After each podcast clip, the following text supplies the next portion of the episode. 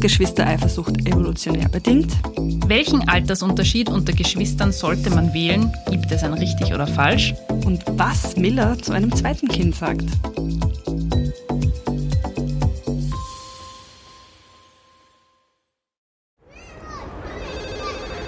Miller, ich brauche ein Spielplatzdate. Sanji, ich bin sowas von ready. Spielplatzdate, der Mama-Podcast mit Camilla Franek und Sandra Pietras. Gründe für die Eifersucht. Geschwistereifersucht ist evolutionär bedingt. Während Kinder heute liebevoll behütet aufwachsen, lag die Kindersterblichkeit vor etwa 500 Jahren noch bei etwa 50 Prozent. Es überlebten die Kinder, die es am besten verstanden, sich den größten Teil der knappen Ressourcen zu sichern. Das Kind, das am lautesten und vehementesten auf sich aufmerksam machte, erhielt in der Regel die meiste Zuwendung, wie zum Beispiel Nahrung. Durch das Verhalten wurde auch die Bindung maßgeblich beeinflusst. Ein Kind, in das eine Mutter viel unter Anführungszeichen investiert hat, möchte sie ungern verlieren. Daher hatte jedes Kind das Ziel, sein Wohlergehen durch ein größtmöglichstes Maß an Aufmerksamkeit und Ressourcenzuteilung zu sichern. Da die Evolution ein sehr langsamer Prozess ist, sind Kinder noch immer genetisch so programmiert, dass sie denken, sie müssten mit allen Mitteln ihr Überleben sichern, also ununterbrochen um die Gunst der ihnen zugewandten Person buhlen. Also, wo du mir den Absatz gesagt hast, haben wir gedacht, es ist echt arg, dass das in unsere Köpfe eigentlich nur so drin ist, dass wir überleben müssen und deshalb uns irgendwie, ja, irgendwie einen Kampf es die Gesch Geschwister haben müssen oder wie auch immer. Ja. Es ist voll interessant, weil es sind einfach so viele Sachen noch evol evolutionär bedingt. Also was auch die Partnerwahl betrifft oder generell, keine Ahnung, Kinderkriegen, bla bla bla. Aber mir war das nicht klar, dass das auch bei Kindern so stark, wie soll ich sagen, ausgeprägt ist, was jetzt... Ja. Und einfach ja, drin ist. Geschwister. Aber ich glaube, es ist ja ganz wichtig, dass der Altersunterschied ja zu 100 Prozent ja, zu 100 Prozent passt, kann man nicht sagen, aber nicht. Ich glaube, dass einfach ein geringer Altersunterschied zu mehr Streitigkeiten führt wie ein größerer Oder Abstand. mehr Eifersucht ja. vielleicht, weil man ja trotzdem noch, also bei uns war es ja dann so, dass wir drei Jahre Unterschied haben mhm. und nein, nicht drei Jahre. Habt ihr nicht drei Jahre? Jetzt überlege ich gerade, jetzt bin ich gerade komplett sicher, haben wir drei sicher, Jahre. ich wollte da gerade sagen. Ich wollte nämlich gerade sagen, warte, die Livi ist dann vier geworden? Nein, ist nicht. Sie ist 2020 drei geworden. Zwei Jahre sind es dann nur. Das sind dann drei Jahre. Zweieinhalb. Ich glaube, zwischen zwei und drei Jahren ist die Eifersucht mit Sicherheit ein bisschen größer, aber ab, dort, also ab fünf Jahren wird die Eifersucht mit Sicherheit ein bisschen weniger, weil das Kind einfach weiß, die Mama ist nicht der einzige Überlebensgarant. Eben, und sie verstehen halt dann einfach auch, was passiert. Und ja, Tipps, wie wir das auch gemacht haben, war für mich halt, ich habe der Livi schon vorher Bücher gekauft, habe ihr erklärt, was passiert, dass die Mama ein Baby im Bauch hat. Und ich glaube, wäre sie jünger gewesen, hätte sie das halt einfach auch gar nicht verstanden, was da überhaupt passiert, mhm. was ihr da vorliest.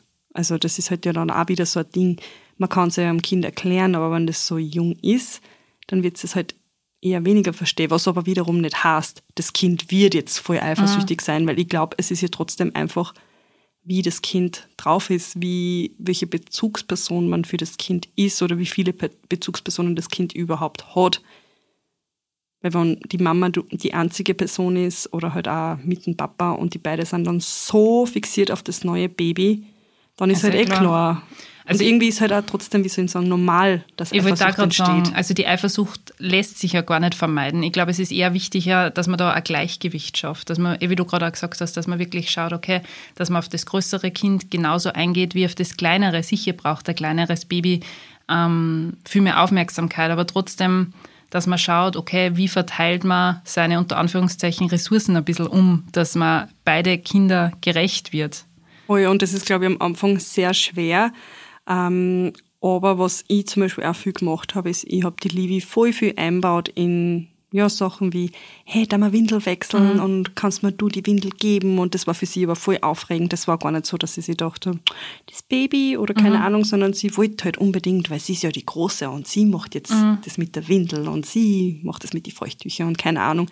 Einfach so kleine Aufgaben auch geben, wo das Kind das mitmacht. Aber und ja, es ist eh schwer, ich weiß eh, in der Praxis auch nicht so leicht zum Umsetzen, aber einfach ja machen lassen und schauen und einfach ja so noch, gut es geht einbinden. ich kann noch gar nicht so wirklich mitreden, weil der Moritz hat ja jetzt kein Geschwisterchen.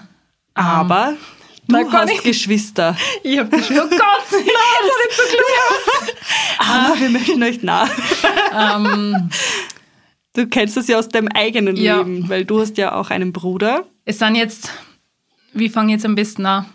Das ein Thema, der Altersunterschied, der beschäftigt mich ja extrem. Und das ist ein Thema, wo wir zwar sehr oft darüber sprechen, weil ich finde, wenn du ein Baby kriegst, ist die erste Frage gleich danach, okay, wann kommt das zweite? Ja, aber gleich danach. Gleich danach. Gleich danach. Und, das ist so. oh. Ähm, jetzt da im Winterurlaub war es einfach ein Wahnsinn. Also ihr könnt euch nicht vorstellen, wie oft ich diese Frage gestellt bekommen habe. Und ich war, ich reagiere sehr oft cool, aber ein paar Mal war ich dann echt sehr vor den Kopf gestoßen, weil ich mir gedacht habe, okay, habt ihr keine anderen Sorgen? Und ich frage mich oft, wer definiert den Altersunterschied? Wer sagt, dass, keine Ahnung, ein Altersabstand von einem Jahr, zwei Jahren perfekt ist?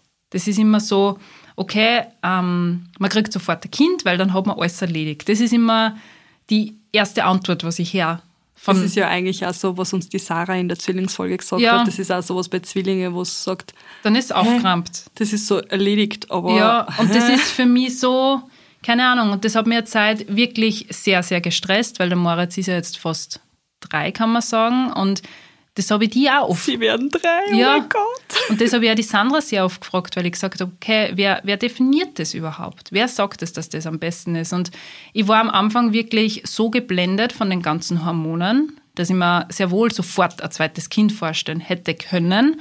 Aber ich habe dann für mich entschieden, beziehungsweise wir haben für uns entschieden, ähm, dass ich das erste Kind zu 100 Prozent auskosten möchte. Das ist jetzt nicht negativ, wenn wer sofort da ein zweites bekommt, aber du weißt, was ich meine, im Sinne von, dass ich alles mit Moritz das erste Mal richtig erleben möchte, ohne dass ich vielleicht durch ein zweites ges- gestresst bin, sagen wir Ja. mal so, weil ich bin jetzt nicht, ich bin sehr stressresistent, aber nicht so zu 100 Prozent. Du weißt das ja oft, dann einfach die Nerven. Aber ich glaube, es ist auch anders, wie, wie soll ich sagen, es ist ja trotzdem dann in der Praxis anders, wie du dir das vielleicht vorstellst, Mhm. weil das kann man ja dann auch wieder nicht sagen. Also ich finde es jetzt so, wie es im Moment ist, immer perfekt. Und ich habe mir jetzt nicht die als Vorbild genommen, aber mir hat der Altersunterschied zwischen Livi und Luis immer voll taugt, weil ich auch immer das positive Feedback auch von dir bekommen habe, von wegen, hey, die Livi, es war so perfekt, die Livi hat einfach schon so viel verstanden, es war sehr, sehr leicht und ähm, keine Ahnung, es stresst mich mittlerweile nicht. Ja, und ich habe da ja auch schon hundertmal gesagt, es ist halt einfach, wenn es für dich gerade nicht passt, du musst das ja kaum recht machen. Mhm. Ich es muss gar keinem Recht machen. Wenn es für dich besser ist, wenn du einfach jetzt noch keins willst oder ihr noch keins wollt oder wie auch immer, ja, dann ist das halt einfach so. Es ist halt einfach das Einzige, was nervt, sind halt wirklich die Leute von außen, die die ganze Mhm. Zeit fragen. Aber da muss man, glaube ich, einfach, drüber stehe. Und ich kann das jetzt auch voll gut mit meinem Bruder irgendwie vergleichen. Also mein, mein Bruder und ich sind, wir sind, boah, das war jetzt ein verkapselter Satz, ver, verschachtelter Satz. Ähm, wir sind zweieinhalb Jahre auseinander und der Milo und ich, wir haben extrem viel gestritten. Also wirklich, wir haben, boah, wir haben echt sehr, sehr viel gestritten und Respekt an meine Mama, dass sie das so ausgehalten ha- hat. Ich würde mal sagen, ich war jetzt nicht unbedingt die liebste Schwester. Warst du eifersüchtig? Hat die Mama was gesagt? Nein, ich kann es nicht als Eifersucht bezeichnen, sondern vielmehr als ich war einfach böse. Ich kann es nicht anders definieren. Ich war einfach böse und ich habe Milo echt, also mein Bruder heißt ja Camilo und ich heiße Camilla, ähm, kurz Milo und Milla und ich habe Milo echt sehr oft sigiert und Ja, ja, ja. gedisst. Und ich war echt nicht nett zu ihm. Und er hat es ja nicht unbedingt leicht gehabt. Ähm, also es war jetzt nicht so. Wir haben schon zusammengehalten in, sage ich mal, keine Ahnung, In schweren in Zeiten. schweren Zeiten, aber das Verhältnis, das wir zwar jetzt haben, ist nicht mehr zu vergleichen. Also es ist einfach mitten, Alter besser waren, Ja. viel, viel besser waren. bin erwachsen. Ja. ja, und das ist ja auch so ein Ding, was man nie sagen kann, egal wie, wie der Abstand ist, aber wenn er nur ein Jahr, also anderthalb, ein Jahr, zwei Jahr ist, kannst auch nie sagen, wenn du denkst, ah, dann haben sie sie zwar zum Spülen oder keine Ahnung, was irgendwie so der meiste, also Ja, der meistgenannteste Grund ist, wieso man ein zweites Kind gleich haben will, dann haben sie sie gemeinsam. Und das erledigt Ähm, ist. Genau, dann es es heißt nichts, das kann man nie vorhersagen. Bei mir ist es so, ich habe zwei Brüder, zwei jüngere Brüder und die sind beide, wir haben einen Altersabstand von fünf Jahren und sechs Jahren. Und ich muss sagen, bei uns, obwohl es eigentlich jetzt so, wenn ich mir denke, boah, voll der Abstand, fünf Jahre, aber für uns hat das immer voll passt. Also ich war immer, wie soll ich sagen, meine Mama hat immer gesagt, ich war, wir waren wie so Händeln und ich war das Mama-Händel und die waren meine zwei Küken, die hinter mir herlaufen, weil es hat halt einfach, ich hab die zwei voll beschützt, ich war richtig so die Aufpasserin und wir haben aber voll viel miteinander gespielt, obwohl wir voll den großen Unterschied gehabt haben, aber irgendwie haben wir uns wirklich, wir waren sehr harmonisch miteinander, sicher haben wir uns auch gestritten und ja, gerade Teenie-Zeit und sowas, aber auch als kleine Kinder waren wir sehr, sehr lieb zueinander und sehr, wie soll ich sagen, die zwei waren halt immer, ah, die große Schwester, ich war einer Heilige und die waren meine zwei Küken. Also das hat voll, obwohl es halt voll, voll der große Unterschied ist, aber es hat halt einfach bei uns so passt. Und jetzt verstehen wir uns eigentlich auch sehr gut. Wir haben viel Kontakt. Die waren auch zu Silvester, haben sie mit uns gefeiert und so. Also wir haben, wir sehen sie ja einmal in der Woche mindestens. Also es ist voll, Ich glaube, es ist voll wichtig, dass man sich da nicht stressen lässt, was den Altersunterschied betrifft. Und ich glaube, es ist auch viel- voll wichtig, ähm, wie wir vorher schon gesagt haben, dass man wirklich schaut, dass man die Ressourcen irgendwie gleich verteilt, dass man den Kindern gerecht wird. Ähm, und es kommt da sehr auf das Kind an, was du meine. Wenn du jetzt ein sehr zurückhaltendes Kind hast, dann wird sich das wahrscheinlich ganz anders verhalten wie ein extrem, unter Anführungszeichen, dominantes Kind. Ja. Man kann es dir gar nicht sagen. oder eins, das halt einfach Ja. sehr nach Aufmerksamkeit sucht. Also so einfach von sich aus. Darum kann man jetzt gar nicht im Vor Vorhinein irgendwie sagen, okay, so wird es mit einem Geschwisterkind und so schaut es aus mit der Rivalität und mit der Eifersucht. Das ist alles so, ja, Voll. Also ich glaube, das Wichtigste ist wirklich, wenn das Kind es auch schon versteht, dass man es einfach darauf vorbereitet, dass man sich da auch wirklich, einbindet in die neue Situation. Ich habe das cool gefunden mit den Büchern, was du gesagt hast. Das habe ich jetzt gemacht, weil mein Bruder und meine Schwiegerin Ja. sind ja gerade Eltern waren und ich habe Moritz immer Bücher vorgelesen von wegen, wow, du bist jetzt Cousin und du bist dann der Große. Voll ich habe das richtig cool gefunden, dein Tipp ähm, mit dem Geschenk. Ja genau, Das das, war ja auch, also das haben das habe ich auch irgendwie auf, ich weiß gar nicht, wo ich das gesehen habe, sicher auf, sicher auf TikTok. Sicher auf TikTok. Nein, aber ich glaube, damals habe ich noch gar kein TikTok gehabt, ich weiß gar nicht. ähm, aber dass man einfach ähm, das Kind, das Geschwisterkind, das Große, das daheim ist, Ich meine, normalerweise kommt man ins Krankenhaus, bei uns war es ja nicht der Fall, weil Corona war.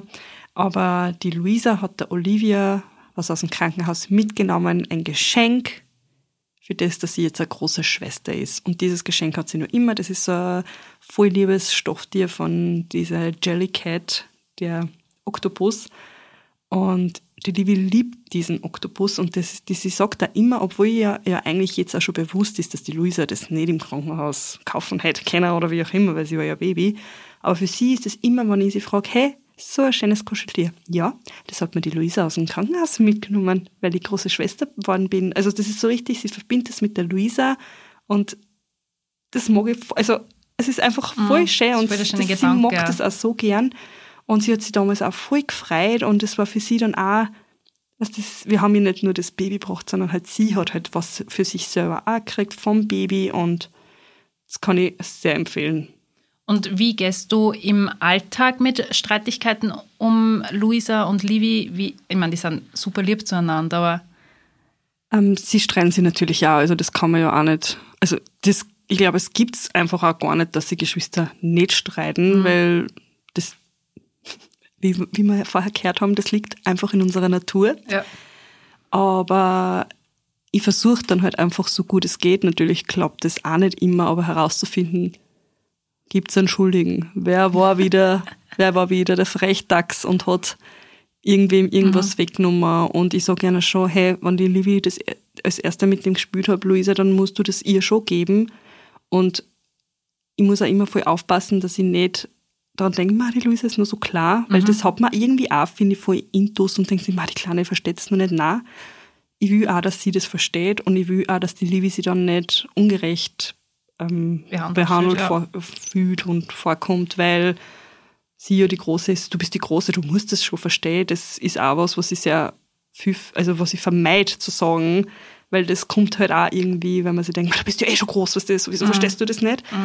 Das versuche ich so richtig zu unterdrücken und ja, Schaffst du eigene Bereiche, äh, vor allem wenn es um das Thema Spielen geht, dass du wirklich sagst, die Livi hat jetzt ihren eigenen Bereich, wo die naja, früher eher schon, jetzt mittlerweile spielen die zwei ja voll lieb miteinander und voll gern miteinander. Also auch richtig, die finden sie auch gemeinsame Spiele, dann spielen sie auf einmal beide Puppenmama.